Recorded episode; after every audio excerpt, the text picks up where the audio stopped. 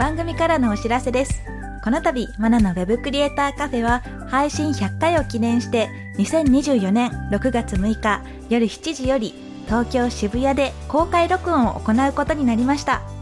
公開録音の詳細は番組詳細欄のリンクよりご確認ください。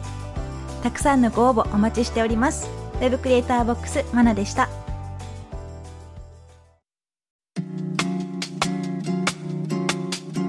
マナのウェブクリエイターカフェウェブデザイナーでウェブクリエイターボックスを運営しているマナですこの番組では Web コンテンツ制作で役立つ知識やノウハウ、キャリアのお話をしていきます。今回のテーマはマナ的 Web デザインニュース3月号です。今日はなんと東京のスタジオからお届けしております。久しぶりのスタジオ収録なので少し緊張していますが、今回もいろんな情報をお届けしたいと思います。まず最近の近況ですね。私の近況についてなんですが、まあ、この東京に来た理由っていうのも、デベロッパーズサミット2024にご招待いただきまして、その中の IT エンジニア本大賞のスピーチ大会っていうのがあったんですね。IT エンジニア本大賞にノミネートされて、で、3作品の中でスピーチ大会があって、大賞を決めるというようなものだったんですが、そちらにご招待されましたので、行ってちょっとスピーチをね、してきました。会場がもうものすごい人で、もうエンジニアの方こんなにいるんだなっていうのがすごく分かって、熱い会場でしたね。で、セキュリティもすごくて、もうスタッフの数も全然違うんですよね。大きい会場ってこんなに違うんだなっていうのがすごく分かりました。デブサミっていう単語はね、聞いたことある方多くいらっしゃるんじゃないかなと思うんですが、そのデブサミの大きい羽田であったものなので、すごくたくさんの人で賑わっておりました。で、その中で、先ほど言った IT エンジニア本大賞の方で、私の書いた書籍、一冊で全て身につく JavaScript 入門講座っていうのがノミネートされましたので、その書籍について何で書いたのかとか、きっかけ、過程でどうなったのかとか、そういうお話をする大会でした。で、私がすごくまあ悩んだんですが、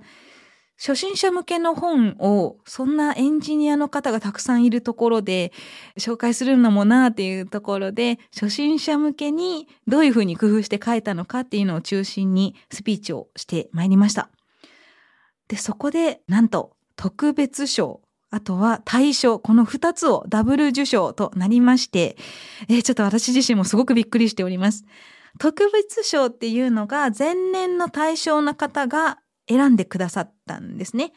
スピーチを聞いて、まあ、本も読んでもらって、で、その中でこの方っていう感じで選んでいただいて、私は美濃工藤さんっていう、X では美濃工藤っていう名前でやってる方に特別賞としてですね、選んでいただきました。本当にありがとうございます。もうこれだけでもすごく、ああ、よかったなと思ったんですが、で、特別賞もらったので、もう対象はないだろうと、ちょっと、まあ、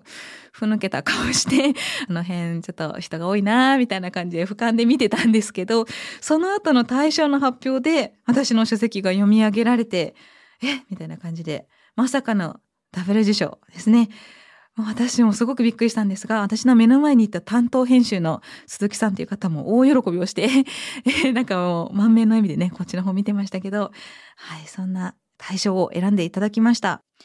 この本、本当に先ほど言った通り初心者向けなので、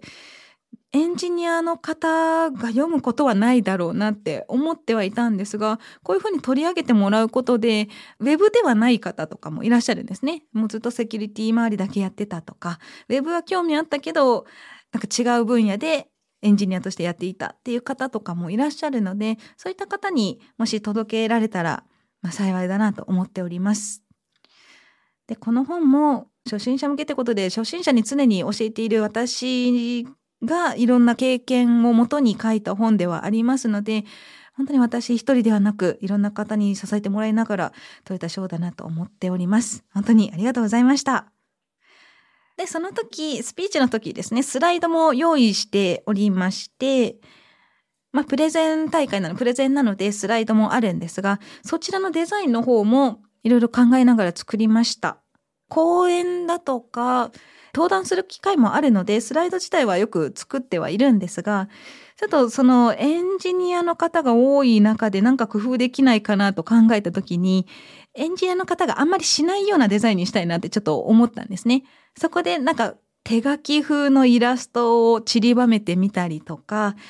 大きい文字をバーンと表示はさせてるんですが、ちょっと斜めにして、愉快な感じにしてみたりとか、あんまりエンジニアの方が見たことないんじゃないかなっていうようなスライドを用意しました。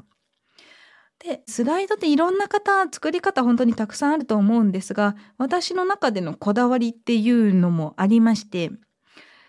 文字をたくさん載せすぎても絶対読めないなって思うので、もう本当に大きな文字をドーンと載せる。たくさん載せるとしてもせいぜい3行程度にまとめて、もう本当に箇条書きのポイントだけにするっていうのはまず決めてます。文字たくさんあっても読めないので、まあ、あえて文字だらけにして、こんなの読めないですよね、みたいな感じで掲載したことはあるんですが、まあそうじゃなくて本当に読んでもらいたいんだったら、そこのテーマ一つとか、箇条書きでリストアップしたものだけっていう感じで、なるべく読ませないように、見える背景としてですね、スライドのデザインを考えてます。あとは、会場が暗いか明るいかっていうのも結構気にしてまして、私、暗いところで明るい画面がちょっと見えづらいっていう特性があるんですね。あんまり暗闇の中でパーッと光るスマホの画面とか見れないんです。ちょっと目が眩しすぎて字が読めないとかそういうことになっちゃうので、もし会場が暗いんだったら黒バックに白文字とか、会場が明るいんだったら白バックに黒文字みたいな感じで、会場の明るさも結構気にして作っています。最近オンラインのセミナーとかもあるんですが、オンラインの場合は結構明るい部屋で見てる方が多いのかなっていう想定をして、白い画面だったり明るめの画面にしていますね。で、オンラインだったら、ただただ聞いてるだけだと飽きやすいので、なるべく動画にするとか、アニメーションつけるとか、ライブコーディングって言って、もう実際にコーディングしてるところを見せるみたいな感じで、読ませるだけではない形にこだわってます。そういう感じで会場の明るさだったり、そもそも会場なのかオンラインなのかとか、そういうところでデザインは結構変わってくるかなと思います。あともし会場なんであれば、文字書くときですね、文字を載せるときは下の方に文字があると、後ろの席の方の人は見えなかったりするので、その辺も気をつけて、なるべく真ん中、もしくは少し上にしてますね。結構スライドデザインするときに、マウスカーソルが勝手にど真ん中に持ってってくれたりもするんですけど、そうじゃなくて、そのど真ん中の少し上気味に配置するっていうのもわざとやってたりします。ちょっとこの人デザイナーなのに真ん中じゃないなっていうふうに思われてたらあれなんですけど、あれはわざとですね。下の方だと見えなくなったりするので、わざとちょっと上にずらしています。そんな工夫も必要かなと思って、デザインについてもですね、考えております。最後に私が最近読んでおすすめだった書籍についてお話ししていきます。今回はですね、ちょっと漫画になるんですが、早々のフリーレンっていう漫画皆さんご存知でしょうか？アニメにもなってるので見たこと聞いたことあるなっていう方いらっしゃるんじゃないかなと思います。これがちょっと最近私ハマってまして、すごく盛り上がるっていうよりは、どっちかというとじんわりと心に残るような、ちょっとゆったりめに進んでいつつも面白ポイントがいくつかあってとか、そういうタイプのものなんですね。で、あらすじをまあ簡単に言っておくと、勇者と魔法使いと戦士と僧侶とっていう勇者パーティーがいて、魔王を倒しました。で、勇者は天寿を全うして幸せに死にました。からお話が始まるっていうもので、そのメンバーの中の一人が魔法使いの方がですね、フリーレンっていう子がエルフなので、ちょっと長生きしますよと、1000年以上生きますっていう方から見たら、人間ってすごく寿命が短いので、まあ、ちょっと思うところもあり、えー、人間について知りたいなというところで冒険が始まる。そういうお話です。で、なんで私がこの話結構ハマったかというと、ちょっと死について考えつつあるんですね、最近。というのも、私、父が実は43歳で亡くなっておりまして、彼が43歳の時ですね。私はまだ高校生とかだったんですが、で、その年齢が近づくにつれ、あれ私もいつどうなってもおかしくないのかなと思ってきてるところです。私まだ、まあ30代ではあるんですが、ちょっとずつですね、40歳が見えてきて、で、兄もいて、兄も40過ぎていますので、あれ、年齢近づいてるなーっていう時にフリーレに出会って、で、その亡くなった勇者ヒンメルという方がですね、死んだ後のことを考えてずっと行動しているというのが合間合間でと見えてくるんですね。例えば、なんか本当に人を助けるのが趣味みたいな勇者なんですが、まあ、少しでもいいから誰かの人生を変えてあげたいと。そうすることで自分が生きた理由になるとか、そういうお話をしてたりして、私誰かに関わることで私が生きてることになるんだなとか、私がもしいなくなった時に何が残るんだろうとか、最近すごく考えてまして、なんかすごい深い漫画に出会ってしまったような、そんな気がしております。もし皆さんですね、まあ、本当に軽い気持ちで読んでもらっていいと思うんですが、私なんかやけに深く 受け取ってるだけかもしれないんですけど、まあ、本当に楽しいお話ではありますので、ぜひぜひ、早々のフリーレン、アニメもしてますので、見てみてください。それではここでリスナーさんから届いているお便りをご紹介していきたいと思います。ペンネームピヨヒコさんからお便りです。まなさん、こんにちは。こんにちは。僕は都内で大学に通っている大学2年生で、プログラミングのサークルに所属しています。IT 系のサークルということもあり、OB、OG さんはスタートアップの社長さんやフリーランスで活躍している方が多いです。そのサークルの集まりで話になったのですが、僕はプログラミングが趣味ですと言ったところ、割と厳しめにダメ出しをされてしまいました。先輩方の言っていたことを要約すると、人に語れる夢や趣味がないと成功しないということでした。やはりプログラミングとは別に明確な趣味も見つけた方がいいのでしょうか？夢の方も漠然と AI 関係の研究ができる大学院に進もうかな程度で何も決まってはいないのですが、ウェブデザインと全然関係ない質問でごめんなさい。僕たち界隈でも憧れのマナさんからもしアドバイスもらえると嬉しいです。ということですね。ありがとうございます。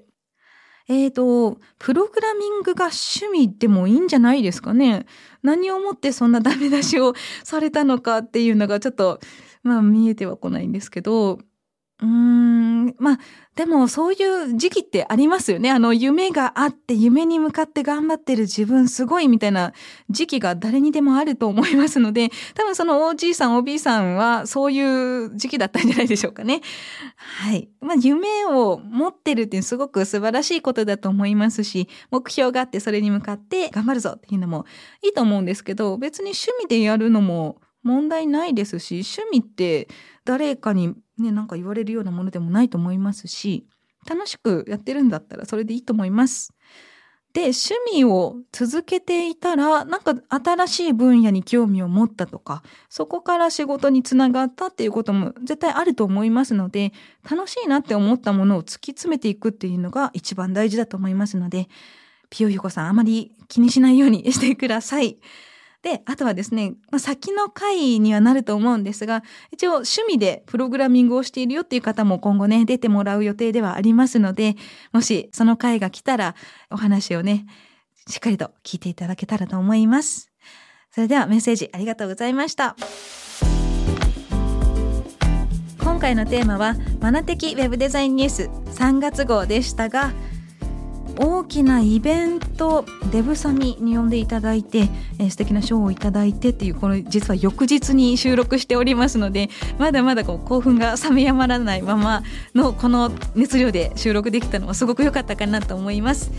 私もすごく夢があってもう絶対賞を取るぞと思って書いた本ではなくて、まあ、楽しくてみんなにその楽しさを広めたいなって思ってでそれが書籍として形になってこのように賞もいただけるようになりましたので好きって思ったことはもう続けて特にねその先の結果とかではなくて続けるっていうことが大事だと思いますのでまた皆さんの意見も聞いてみたいと思います。